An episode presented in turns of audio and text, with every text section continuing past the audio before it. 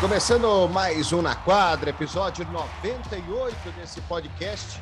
Um episódio especial hoje, né, para falar de Stephen Curry, que com 531 jogos a menos bateu o recorde do Ray Allen em bolas de três e agora oficialmente é o cara que mais meteu bola de trás do arco na história da NBA. O fantástico brinquedinho assassino do Romulo Mendonça, mais assassino do que nunca, o nosso Stephen Curry, Guilherme Giovanoni. Fala aí, tudo bem? Olha, tem que ser especial esse, esse episódio mesmo, porque além de bater o recorde do Ray Allen, né, essa questão da diferença de jogos e, e né, mostra o tamanho que é.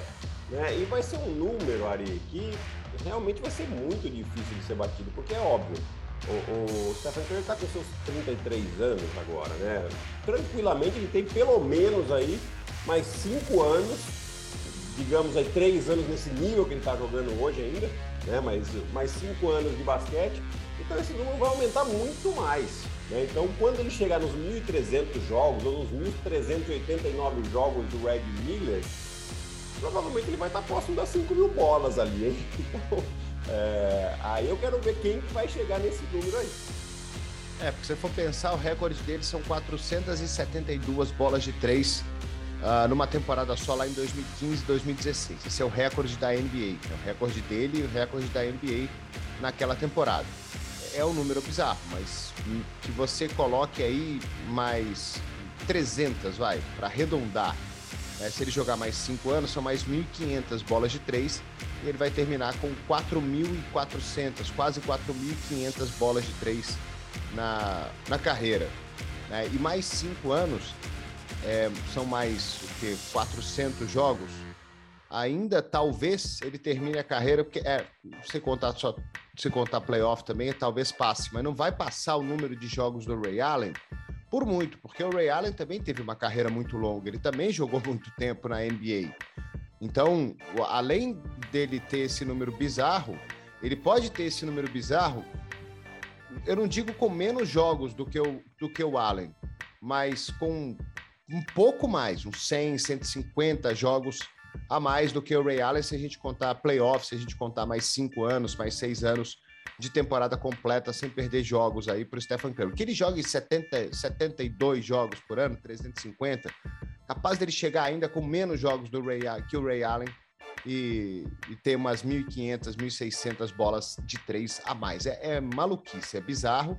Agora, o, ontem eu estava fazendo o jogo do NBB lá com o Zé e o Zé tocou num ponto que é verdade, né? O Ray Allen jogou em outro momento. É, em outra Sim. época, a carreira dele começou em outro, outro momento, que a bola de três não era tão decisiva e tão importante, tão usada como ela é hoje, né? Tem isso também, né? Tem, tem isso ali, tem, a, além do que, é, são jogadores de estilos diferentes, né? Eu tô olhando pro ladinho aqui porque eu tô vendo uh, alguns números interessantes, né? Que a gente tem um, um sisteminha aqui que é uma avalanche de coisa que a gente tem para falar para vocês aqui e a gente vai tentar passar a maioria, tá? Uh, mas assim, o estilo de jogo do Ray Allen é muito diferente do, do que é o Stephen Curry. O Ray Allen é mais um catch and shoot, é mais um cara que é, tem as jogadas montadas para ele sair arremessando, né? Não que o Stephen Curry não tenha, porém o Stephen Curry tem muita bola de três em que ele sozinho, numa, numa situação de, de um contra um, de habilidade, de, de, de ball handling, né, que a gente fala, de, de conseguir criar o próprio espaço sozinho, sem a bola precisar vir de um passe, e converter essa bola. Né? Então, é, é, é, essa situação. E depois, é claro, uma coisa que, né, inclusive ontem na transmissão e nessa última semana, vem se falando muito, né? O Stephen Curry mudou o jogo de basquete. Né? O Ray Allen ele veio se adaptando a um modelo que as bolas de três, uh, conforme o passar dos anos, veio ganhando cada vez mais importância e ele se adaptou a isso dentro de um sistema de jogo. Porém, o, o, Curry realmente mudou isso daí, né? De acelerar realmente o jogo, de chegar numa transição e mesmo estando dois metros atrás da linha dos três pontos, ele sendo um arremessador, é uma situação para ele arremessar, né? Então tudo isso envolve e a gente vai vendo esse número que é um número absurdo, né? Nessa temporada aqui ele está com média de acima de cinco bolas de três pontos por jogo.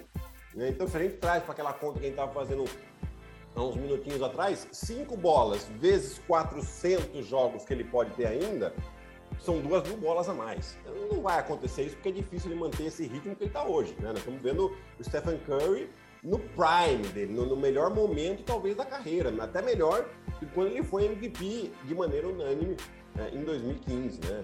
2015 ou 16, enfim. Um... É, essa, essa temporada, 15, 16. 15, 16, né? Exatamente. Então, assim, é, é, é realmente um, um número absurdo.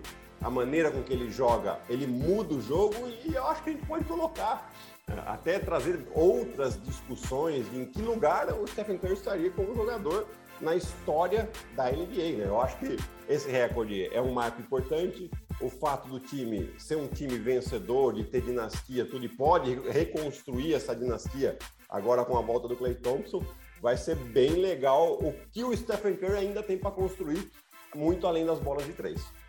É, porque o que, que, tem que levar em conta, né? O, o, a, o lugar de um jogador. Quais são os quesitos que você tem que levar em conta para colocar o jogador num, num, num, patamar X na NBA, né? O que, que tem que levar em conta do Michael Jordan? O que, que você precisa levar em conta do LeBron James? Para que eles talvez sejam primeiro e segundo aí na história da, da NBA em, em, em jogador, maior jogador de todos os tempos. É, tem muita gente que ainda discute Kobe Bryant. Né? Uhum. O que, que, tem que levar? O que, que, quais são os quesitos que você tem que levar em conta? Porque o Stephen Curry ele não tem o mesmo atleticismo do Michael Jordan, do LeBron James, do Kobe Bryant. Ele não tem. Né? Ele não tem aquela, aquela magia que chamou a atenção desses caras. Né? A força física do LeBron James. Ele não está nem perto disso. Né? Quando ele entrou na liga, parecia que ele, ia, que, ele ia ser massacrado, que ele ia quebrar no meio, de tão magrinho que ele era. Né? Então, quais são os quesitos que você tem que levar em conta para colocar o cara? Porque aí vai ter gente que vai falar assim: ah, mas ele só chuta de três. É, ele, só, ele só arremessa a bola de três. Não, é. e muito longe disso, né, E hoje, é, até nesses últimos jogos, né, acho que as equipes fizeram uma preparação especial para aquilo que a gente vê de temporada regular, né, contra o Curry. Por quê? Porque não queriam, obviamente, tomar, esse, ter, ter, esse recorde, ter essa, essa gravura na história do time, de seu time que, que foi é, o jogo que, que o, o Stephen Curry bateu o recorde das bolas de três. Então você via muito o quê? Os times tentando tirar totalmente esse arremesso de três pontos. O Philadelphia, no, no sábado, fez um trabalho é, espetacular com Matisse Taibu, principalmente, né? E deixou muito incomodado o Curry. Aliás, o Curry estava um pouquinho ansioso. A gente viu esses últimos jogos ele né, querendo, obviamente, fazer bater esse recorde logo. Né? E vai ser até melhor para ele, porque vai tirar esse peso um pouquinho agora. A gente vai ver até ele jogar um pouco mais leve. É, então a gente via um, uma situação especial. E o que acontecia? O Curry, obviamente, é um jogador extremamente inteligente. Tá? Então ele. Muita batida para dentro a gente via dele. Eh, e bandeja, algumas cestas até impressionantes de dois tempos. E aí colocando também os companheiros em ritmo, que é, um, que é muito da maneira com que o Golden State Warriors joga. Né? De, de criar vantagem, manter vantagem, arremesso equilibrado em ritmo. Né? Por isso também os outros jogadores acabam tendo uma performance muito boa, porque é não é uma coisa que você colocar a bola no mão do Curry, joga num contra um, porque também eles sabem disso, exatamente por causa dessa questão física. Né? Ele não é o, atleticismo do Michael Jordan, não é a força do LeBron James, uh, e não tem a impulsão, talvez, que tinha o Kobe Bryant para arremessar por cima dos, dos adversários quando estavam bem marcados. Né? Não, não é o caso. Então ele vai muito na habilidade, na velocidade e nesse jogo de equipe é onde ele acaba tendo um grande destaque. É, e aí sim, né, com as conquistas que ele tem, com esses recordes batidos, eu acho que ainda a gente vai colocar ele numa discussão ainda mais lá em cima do que, do que se fala é, hoje de Stephen Curry. É, eu, só, eu, só, eu só levanto essa questão por conta do, do espetáculo, do espetáculo, do show, né? Que o LeBron James, o Kobe Bryant, o Michael Jordan, né, e outros também, né? É, deram mais foram mais espetaculosos, né? No sentido de, de dar show, de jogadas espetaculares, de enterradas, de impulsão, de, de, de, de força física mesmo, né? O Curry é um cara de, de 1,88m, extremamente inteligente para jogar, né? Algo inacreditável que ele, a visão que ele tem dentro de quadra, parece que nada passa despercebido por ele. É, o que você falou dessas infiltrações dele, a gente, pô, a gente olha a NBA cada vez mais com, com defesas melhores. É, o aspecto defensivo cada vez ele, ele entra mais em questão para você parar o, o seu adversário. Né? E ele ainda consegue essas batidas para dentro, ele ainda consegue essas bandejas que você falou. E um cara de 1,88 que vai lá no meio dos grandões e consegue uma bola de dois tempos em cima do Rudy Gobert da vida, que é Sim. 20, 25 centímetros mais alto do que ele. É, então, e, outra coisa, né? O, o Tostão ele sempre falava um negócio que, que, que é muito verdade. É, ele, ele, uma vez, quando eu trabalhava com ele, ele entrou na discussão do que, que é craque. Né? O que é o craque? O que, que é o craque? O craque é o cara que pega a bola e faz um monte de malabarismo, coisas difíceis e, e sai jogando e, e, e dribla todo mundo. E o Tostão chegou à conclusão dele que o craque, e eu concordo com essa definição, é o cara que faz muito bem feito as coisas mais simples. Perfeito.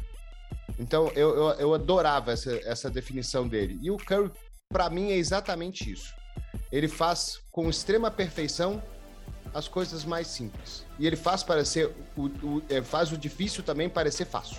É. é então, é, é, esse, essa definição é, é fantástica. Eu só, a única preocupação que eu tenho, porque assim, eu sou muito fã dele, muito fã. Eu, eu amo ver ele jogar. Ele é demais ver ele jogar. E, mas eu fico preocupado ainda com essa, com esse lugar dele na história por conta desse, desse, desse fator que eu falei, do fator físico, do fator atlético. Não, Ari, assim, o que eu vejo, né, e eu concordo plenamente com o que o Tostão falou e com você, né, corroborando aí essa ideia, porque assim, quando ele faz o simples muito bem feito, ele faz o quê? Bola simples, dificilmente ele erra. Né? Então isso vai, vai somando nas estatísticas dele. E aí, quando você vê um cara que está já com 25 pontos, mas assim, ele fez bola simples, vamos supor, vai, parece, pelo menos pra gente, pra gente parece simples. E aí ele faz duas num jogo que é fora do normal, você fala, cara, esse cara é um extraterrestre. Exatamente por isso. Porque o simples está ali, ele não, não vai deixar é, isso escapar. E aí, a hora que precisa, ele faz o extraordinário. Né? E, o que é mais interessante disso tudo que você falou, Ari, você vê, a gente pensa, né, de novo, Michael Jordan, ele levava pancada e ainda terminava a cesta. O LeBron James, ele abre o espaço na pancada, no corpo, no ombro, né? O Curry, ele sabe que ele não pode fazer isso.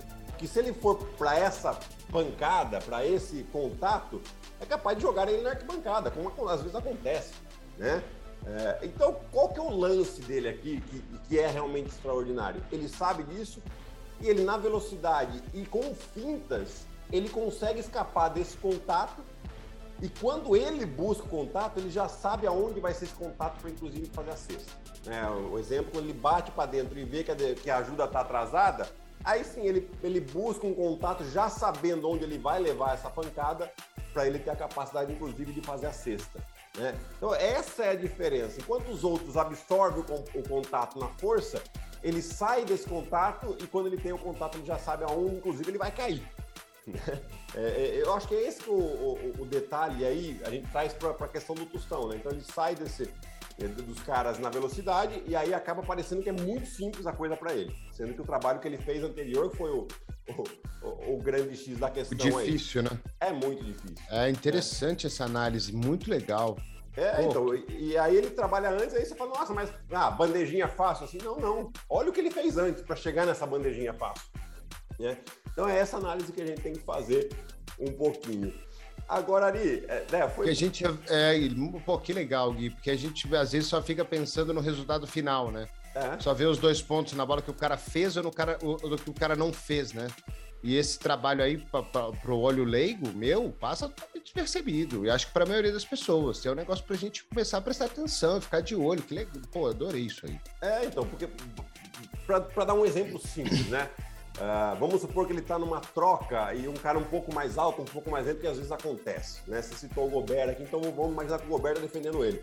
O Gobert coloca na cabeça, o que eu tenho que fazer aqui? Não posso deixar ele arremessar de três. Ele vai tentar fazer uma finta e vai arremessar de três. O Curry já sabe disso. Então o que ele vai fazer? Ele vai fazer uma finta que vai arremessar de três, vai hesitar, e aí o Gobert já, já levantou. A hora que ele levantou, é a hora que ele vai cortar o cara.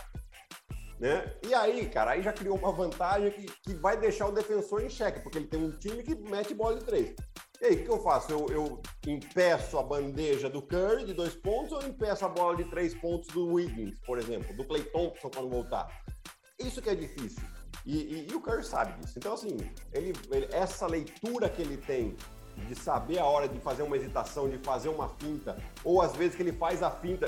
Presta atenção numa coisa ali. Muitas vezes, pelo fato de ele ter um range muito grande, ou seja, de arremessar dois metros atrás da linha dos três pontos, às vezes ele faz a finta estando a dois metros da linha de três pontos. O defensor cai, ele dá um kick e arremessa de três pontos normal. tipo, é um arremesso que ele faz todo dia. Então, assim, essa leitura aí é, é realmente uma coisa fora do comum. É, tem um recorde que ele não tem, né? Que é o recorde de bolas de três no mesmo jogo. É. Né? Que esse recorde está com o Clay Thompson. 14, ele e o Zé Lavine com 13. Você acha que ele vai atrás desse aí também para ter todos? Ou, ou, vai ser uma circunstância de um jogo que, que vai acontecer ou ele não vai procurar isso? Eu acho que ele vai ser uma consequência, né? Eu tô, eu tô olhando de novo aqui, porque é, é muito número, né? Então, é aqui, é muito. Assim, Ó, ele tem uh, na carreira o maior, entre todos os jogadores da NBA, né? O maior número de jogos com 3, 4, 5, 6, 7, 8, 9, 10, 11 e 12 bolas de 3 pontos em um jogo. Isso é um absurdo. Né? Quer dizer, olha os recordes que ele já tem. Então, eu acho que, eventualmente, essa de 14 talvez ele deixe para o companheiro dele de longa data né? Mas assim, obviamente se aparecer oportunidade, ele não vai deixar passar, né? Porque não é uma coisa que ele, é, você vê claramente, né? Tanto na, na, nas, nas, atitudes como nas falas dele, do Draymond Green e do Curry, do Clay Thompson a gente não viu muito ainda, né? Ele fala muito essa temporada aqui, a gente não viu ele jogar ainda, mas que os caras estão determinados a voltar a vencer. Né? Eu teve uma entrevista do tanto do Curry quanto do, do, do Steve Kerr, ele fala I just wanna win. Eu sou, a única coisa que eu quero é ganhar, é vencer. E eles estão demonstrando isso em quadra. Né? Então, sem dois praticamente titulares ainda, é o melhor time da NBA até aqui. Né? Então, a, a gente está vendo uma coisa. Agora, Ari, eu quero contar uma, uma historinha aqui, porque ontem, né, no jogo contra o New York Knicks, tem que viu que tava o pai, o Del Curry, o pai do Curry lá, tava a mãe dele também, né? E, e ele ganhou a bola do jogo, quando ele mete, ele bate o recorde, Steve Kerr pede um tempo, tem toda uma celebração, o que é muito legal dos americanos que eles fazem isso, né? É, o Steve Kerr não tá nem aí, ele gasta o tempo dele porque ele sabe que esse reconhecimento do, do Stephen Curry é necessário. E aí ele pega e vai lá e leva a bola pro, pro Del Curry. Aí, por que eu puxei isso? Porque tem uma historinha, né? Algumas semanas atrás, o, o Lavar Ball, pai do Lonzo e do Lamelo, né, foi num jogo do Charlotte Hornets, né, que é onde o Del Curry tem história, que ele é, inclusive, comentarista dos jogos do Charlotte, uh, com um boné, o, é, I told you so, eu avisei vocês, ou seja, como se falou que os filhos deles eram craques. E aí, numa entrevista com o Del Curry, trouxeram esse episódio para ele, né? E falaram, tá, e qual seria o seu boné se você tivesse aqui com um boné? Que você também tem dois filhos, né? E a resposta dele é maravilhosa, porque ele fala: I had no idea. Ou seja, eu não tinha a menor ideia de que meu filho ia ser esse monstro que ele virou. E, e isso é sensacional, porque ao mesmo tempo que um é um pai estúpido, que nunca foi nada na vida e arrogante, e, e poxa, tá, inclusive atrapalha a carreira dos filhos, o outro que tem uma história muito legal na NBA, obviamente longe de ser uh, um craque, porém um ótimo arremessador, né? Conta uma história numa. Cara, eu não, não, tenho, não podia imaginar que meus filhos chegariam e que o Stephen Curry, principalmente, chegaria onde ele chegou. Né? E isso é muito, muito legal da gente ver. É, de um pai falando de um filho sem dúvida alguma, com um orgulho gigantesco não deve caber no peito. É, porque é outro fator para eu ser fã do Stephen Curry é a personalidade dele. É, essa personalidade dele, pô, o cara já, como ele falou, a dinastia, cara. Que o Golden State fez na metade da década passada foi absurdo. Né? Batendo recorde de não ganhar o título, mas 73 vitórias numa temporada, né? título atrás de título, é, que ganharam um título perdendo um jogo nos playoffs. É, isso é quase, quase varreram os playoffs. Então, assim, foi uma dinastia absurda. E o cara tem uma mentalidade. Cara, parece que ele é um cara qualquer. É. Parece que ele é um cara comum, dentro de quadra, sabe? Na, em entrevistas, no jeito dele falar, sabe? Tipo, você não vê ele falar, tipo, ah, eu sou, eu sou fodão, eu sou bom demais, ah, isso aqui é minha praia. E, é, cara, é de um, de um, de um respeito pelo jogo, de um respeito pelos companheiros, de respeito pelos adversários, sabe? Ele faz o dele, quietinho, sossegado. Então, esse, esse, essa personalidade dele faz a gente ser mais fã do cara ainda. Não, você não vê um ar dele fora de quadra, né? Imagina o nível de dedicação desse cara. É demais, né? Do que, que, ele faz. É, é, é, você não vê um ar dele, ninguém fala absolutamente nada. Pô. Então, assim, só três, três historinhas para para né, corroborar, para carimbar isso que você falou. Eu acho que a primeira delas, é, a gente tem que puxar lá para a final de 2019 contra o Toronto Raptors, né, em que eles têm o, o Kevin Durant que se lesiona, e daí no, no, último jogo da série tem o Clay Thompson que rompe o, o ligamento do joelho. Né? E no final do jogo, poxa, o Toronto tinha ganho, assim, e você olha, tem uma imagem dele com o Steve Kerr, tipo, um olhando pro outro, poxa, assim, obviamente que eles não, não gostariam de perder, mas é, os dois com um sorriso no rosto, falam, cara, nós fizemos o nosso melhor aqui, nós demos o nosso máximo e temos que reconhecer que o adversário foi melhor. Essa é uma imagem. A outra imagem que eu quero trazer é a de ontem mesmo, de, dessa, dessa terça-feira, quando ele bate o recorde. Gente, a gente já sabia que o Stephen Curry ia bater esse recorde. Era uma questão de tempo. E ele também sabia que ele ia bater. Porém, quando ele bate o recorde, ele se emociona. Né? Você vê tem uma imagem dele emocionado no banco de reserva. Você vê isso, é, mostra um pouquinho da personalidade dele, de tudo isso que você falou. E a questão da dedicação, Ari, Ari é, eu estava lendo um artigo também em que ele agora, provavelmente nas últimas temporadas, não deve ser uma coisa tão recente assim, porém nos treinamentos de, de, de arremesso do Stephen Curry, né, todo arremessador que ele vai treinar arremesso, ele treina a série de bolas convertidas. Né? Para ele, para o arremessador não faz sentido, ah, vou arremessar 10 de cada posição. Se você errar os 10, que, que você treinou ali? Nada, né? Você treina convertido, você treina, sei lá, de 10 eu tenho que meter pelo menos 8, pelo menos 9 dessa posição para mudar de posição. O Stephen Curry, obviamente, elevou o nível dele. Então, o que, que o Stephen Curry faz? Ele só conta as bolas certas, as que caem de chuá, as que não tocam no aro. Tocou no aro, mesmo que entrou, ele já não conta mais. Então, olha onde ele leva o nível de dificuldade é, para ele continuar melhorando. E acho que, né, então assim, quando você olha esses números, não é por acaso, não é, ah, deu sorte, ah, esse cara tem talento. Não, não, tem muito trabalho atrás disso aí. Né? Obviamente o talento, é, para mim o talento é a, a predisposição que o atleta tem para se dedicar àquilo que ele gosta de fazer. Né? E isso é... o Curry de sobra. Estou vendo aqui também porque ele lidera a NBA em, em três pontos, né? Em, em, três pontos. Em lance livre, né? É, na história, né? O aproveitamento de 90,7% dele do lance livre. Eu fui ver quantos são. Ele meteu 3.030 de 3.339 na carreira. É muita coisa, cara. É assim, é, é, é, é um absurdo você ter um aproveitamento acima de 90% arremessando essa quantidade. 12 anos. Meu Deus do céu. É. é. Incrível é, isso.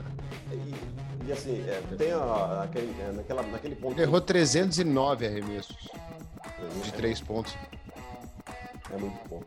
Aquele lance que a gente falava de construir o próprio arremesso, né? Tem um, aqui, ó, uh, os números de, bolas de três pontos convertidos vindo de uma assistência. Né? Então, aqui, o, o, Ray Allen com quase 2.500 bolas, ou seja, 84% das bolas que ele converteu vieram de assistência.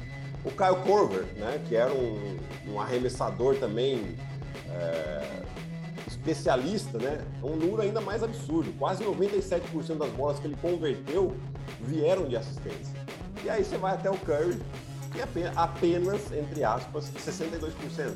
Né? Então, os outros 40 e os outros 38%, é, ele ou criando, ou vindo, batendo a bola parando em arremessão de três pontos sem receber uma assistência. É, então, ele mostra toda a qualidade, a, a, capacidade que ele tem de criar o próprio arremesso também. E esse número do Ray Allen corrobora com aquilo que você falou no começo, né? Se alguém ouviu o que o Guilherme falou no começo e não, não falou, não, não, o Guilherme tá louco. Não, olha só, é, o, os números dele mostram que, tipo, ele era o catch and shoot, né? A bola para ele, para ele arremessar. A jogada tava programada para ele arremessar de três. É, foi, né? Então esse número mostra igual o Kyle Korver, né? Não tem, não tem dúvida que a jogada é para ele arremessar de três. É, foi programado para isso. O Caio Corvo, então... e olha, é, é, na questão do Caio Corvo mais específica ainda, eu não duvido que tenha tido técnico na carreira dele que tenha falado, não, não, não quero que você bata a bola. É o que você pegar e arremessa, porque eu já vi técnico fazendo isso. Não, você pega e arremessa, pega e arremessa, não põe a bola no chão. Né? Então, existe esse tipo de situação, por quê? Porque são, ainda mais a NBA, é, é, a NBA é feita de muitos especialistas. Ah, o cara que é especialista em pegar rebote, o cara que é especialista em fazer bloqueio, o cara que é especialista em simplesmente pegar e arremessar a bola. Né? O Kyle Korver era um desses casos e fazia realmente muito bem feito. Agora, aí, eh, também teve um outro momento no, no, jogo contra o New York Knicks, quando ele converte essa bola. É claro que a transmissão já estava pronta com uma série de, de imagens ali, né? E mostraram a primeira bola de três pontos que o Curry meteu quando ele entrou na liga. E eu fiz questão de notar né, como mudou, inclusive, a mecânica dele. Não em si a mecânica, mas a, a velocidade do arremesso. Né? Você pega ali, a, o primeiro arremesso dele um arremesso bom de três pontos, muito parecido com o que é hoje, porém, assim, um movimento muito mais uh, completo, em que ele né, recebe, tá pega. Hoje é muito mais rápido esse movimento, então essa melhora, essa questão dele acelerar um pouco mais o movimento, ele entendeu durante a carreira que ele teria mais chance de ter mais arremesso. Né? E aí essa mudança também. Então quem fala que o arremesso não muda durante a carreira, é, é uma bobagem. Arremesso muda sim, é, porque o, o, atleta tenta sempre melhorar e, e, arremessar com mais precisão durante a carreira. É, o maior arremessador da história da NBA. Esses números que você falou, achei legal até a gente poder. Se a gente puder passar por eles rapidinho aqui, ó, 38 jogos na carreira com nove, pelo menos nove bolas de três pontos. É mais do que os outros, os próximos cinco jogadores na lista juntos, combinados. 22 jogos na carreira com pelo menos 10 cestas de três pontos. O Clay Thompson é o próximo na lista que tem 5. Ele tem mais jogos com 9 bolas de três pontos desde abril com 10, mais do que mais do que qualquer outro jogador na história da NBA. É aquilo que você falou, né? Maior número de jogos na carreira com bolas de 3, 4, 5, 6, 7, 8, 9, 10, 11, 12 bolas de três pontos por jogo média de 5,4 bolas de três pontos nessa temporada, para ser a melhor marca de todos os tempos, em ritmo, né, para ser a melhor marca de todos os tempos. O único jogador a ter média de 5 bolas de três pontos numa mesma temporada. Uh, pra, e, e ele está para fazer isso pela quarta vez na carreira, em 2021 2022.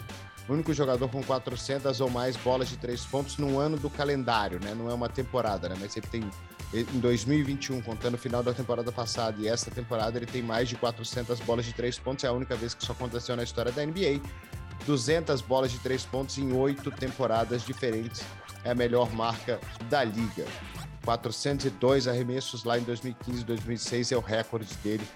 Uh, e, o, e o, próximo na lista é o, o James Harden com 378 bolas de três num ano só da, da NBA.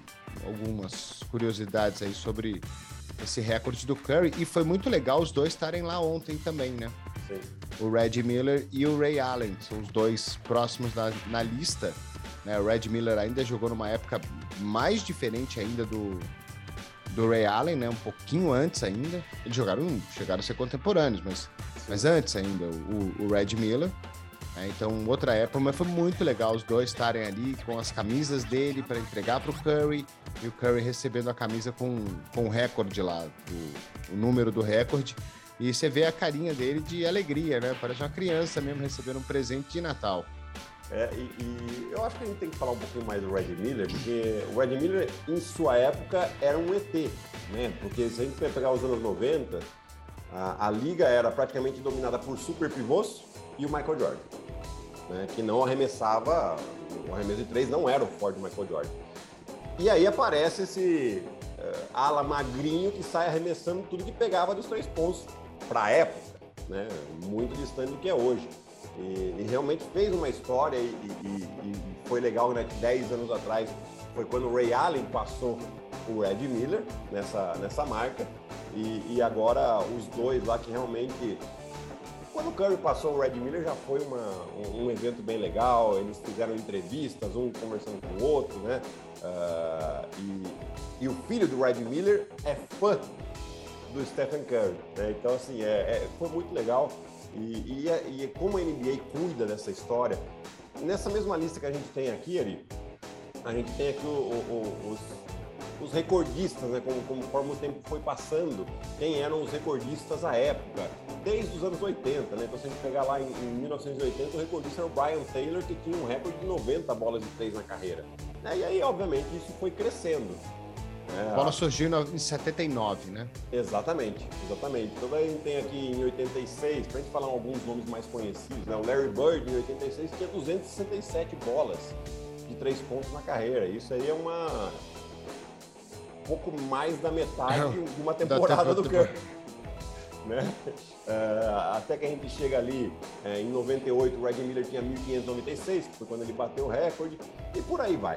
Né? Então, é, a maneira com que a NBA cuida da sua história e dos seus ídolos é uma coisa que a gente tem que sempre aplaudir, sempre destacar aqui, porque faz com que, na verdade, a história é feita de ídolos, muito mais do que de times. Né? A, a, o, os fãs se identificam muito mais com pessoas do que com instituições, vamos colocar assim.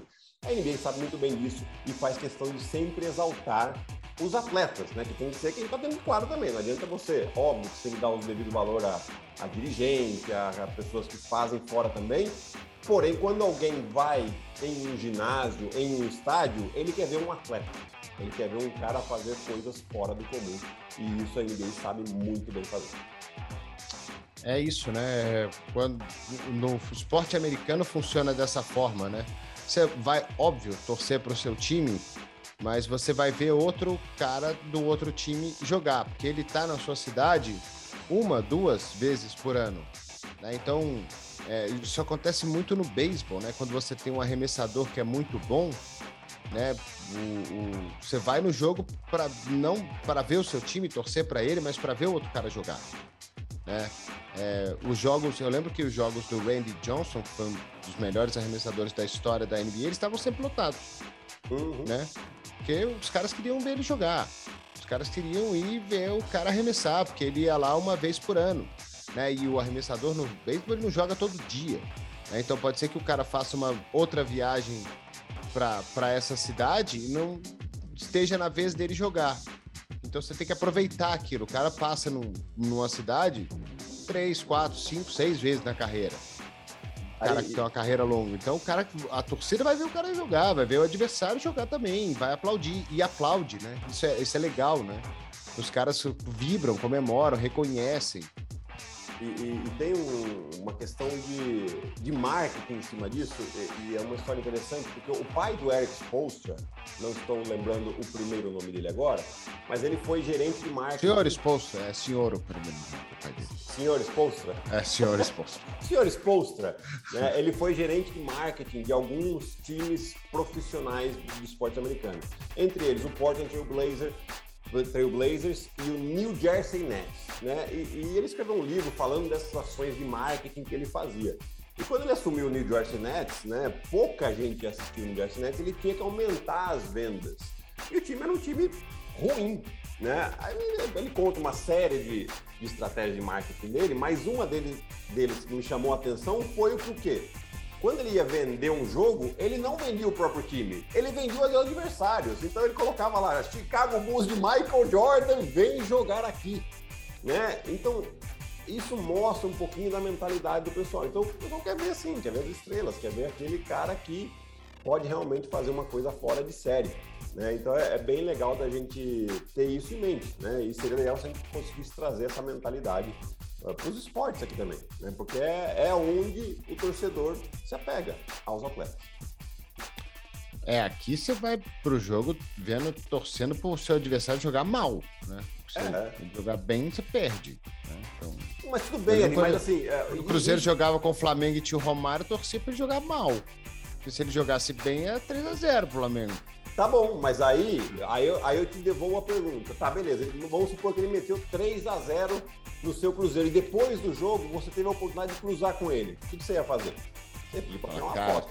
Isso é, isso é foda. É, exatamente.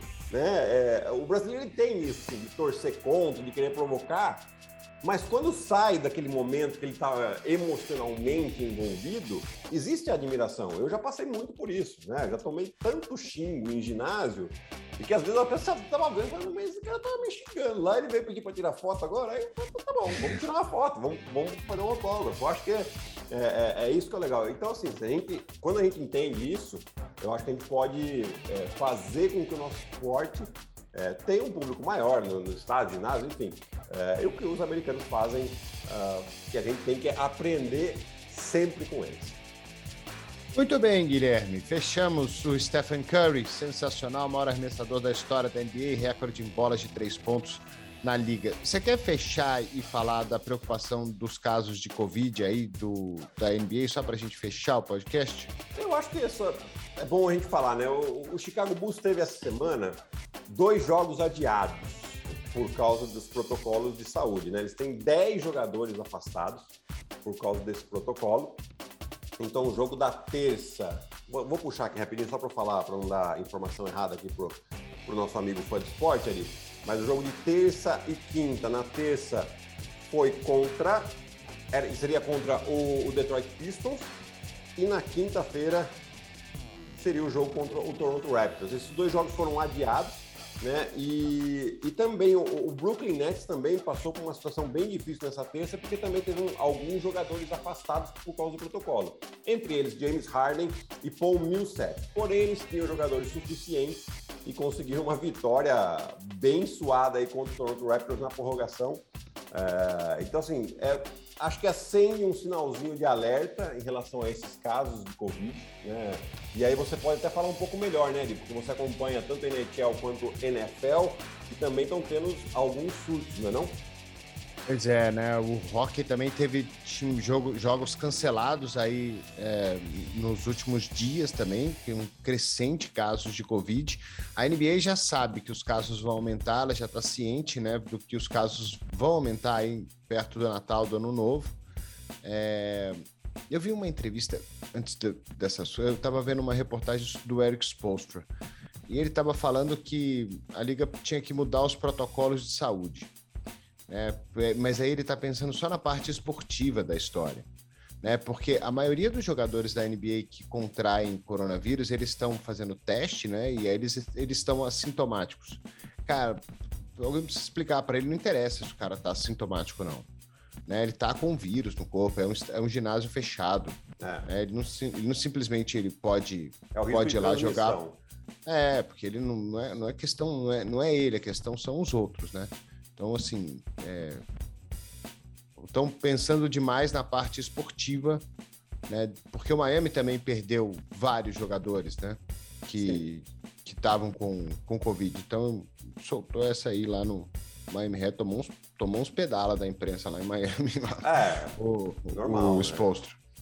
É, e isso, a NFL, né, o Cleveland Browns, acho que não treinou, porque eles têm jogo sábado é, e eles não vão treinar, porque eles jogaram contra. Uh, jogaram no final de semana. Uh, agora me fugiu contra quem, mas teve casos de Covid lá, então eles vão, vão ficar isolados para fazendo testes para poder para poder jogar e tal, mas está um problema isso aí, né? E os estádios, os ginásios, os estádios continuam lotados, né? Sim. Ou mas vamos ver o que vai acontecer. Pode ser que tenha uma. Eu, eu, eu sinceramente acho, e não me surpreenderia, se tivesse uma pausa. Uma, uma pausa, ó, vamos parar por três semanas, uhum. duas semanas. Não me surpreenderia se eles chegassem a essa conclusão. Acho que eles não vão fazer isso antes do Natal. Né? A rodada de Natal é extremamente importante para a NBA por marketing, por televisão, né? por tradição mas acho que para o próximo ano, se esses casos continuarem aumentando, se tiver muito jogo cancelado, acho que eles, é capaz deles pegarem e dar uma. Ó, vamos parar uma semana, vamos parar uma semana e meia e ficar zerar todo mundo e aí a gente volta. Perfeito. Vamos ver o que vai acontecer. É, vamos ver. É, é tem, tem muito a ver. Então, são muitas variáveis que a gente tem que olhar, né, Ari? E nós, obviamente, não somos uh, especialistas, não somos não, médicos. É, a gente... é até difícil ficar falando, porque você é, fala muito exato, bobagem. Exato, né? Mas assim, tem questão de uh, percentual de vacinação, tem lugar que, que lá tá, tá, um percentual muito bom uh, de vacinados, em compensação tem outros, outros lugares que muita gente não, não, se vacinou ainda, e isso né, é uma questão de. obviamente que a vacinação, né, que a gente tem lido, ela não evita a transmissão, porém ela evita complicações, né? E isso já é um, uma grande tranquilidade. Eu falo aqui por experiência própria, né? A minha esposa teve coronavírus, estava vacinada, mas assim, não sentiu absolutamente nada. Ficou isolada, né? Como a gente segue o, o, que é orientado, né? E, e tá todo mundo, tá tudo bem agora, né? Então, a gente fica aí na expectativa, espera né, que, que, essa nova onda aí dê uma arrefecida, mas é um, é um ponto de atenção que a NBA vai ter que ficar muito próxima disso aí para como, como geralmente a NBA faz, né? Dar sempre um bom exemplo. É isso, né? E é legal, né? Porque eles têm um, um protocolo. Eu, eu gosto do protocolo da NBA: 10 dias de isolamento e dois PCRs negativos. Sim. Né? Então, é mais do que seguro. Né? Você tem dois testes para não ter problema. O LeBron teve um falso positivo, né? Teve, e aí ele teve ficou, um acho que, um, um, ou dois dias só é. afastado. Não sei nem se ele perdeu o jogo, acho que ele perdeu só três. Eu acho, que, eu acho que ele não perdeu, não. Acho que foi um jogo contra o Sacramento que ele viajou depois, né? Pegou, acho que ele pegou o, o a lambreta dele lá e saiu de Los Angeles. foi sozinho para Sacramento lá de aquela de moto de motoca. É. é. Mas o, esse protocolo é legal, esse protocolo funciona, né? Na NFL também são 10 dias de, de isolamento. Né? Só que na NFL tem um jogo por semana, né? Então é, é, um pouco diferente. Mas você também não treina e tal, você não pode entrar nas, nas instalações do time e tudo mais. E a NFL também tem menos gente vacinada. Vale lembrar que 95% dos jogadores da NBA estão vacinados. É. Né? É, Esse é, número da NFL como é que é, Ari? Ah, é menos. É menos.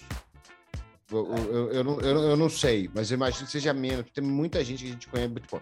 É, o, os quarterbacks, o Kirk Cousins do Minnesota não está vacinado, o Carson Wentz não está vacinado, o Lamar Jackson não está vacinado.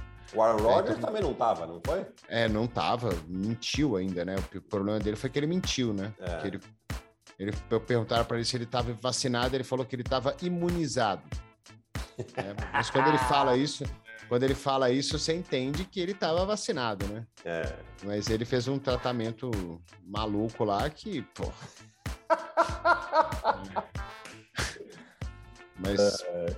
mas, passou, né?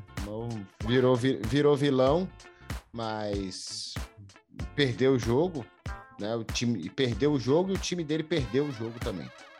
É, então, é, prejudica. E o Kyrie Irving, que é o, o, caso mais icônico da NBA, porque ele joga em Nova York e Nova York não pode jogar.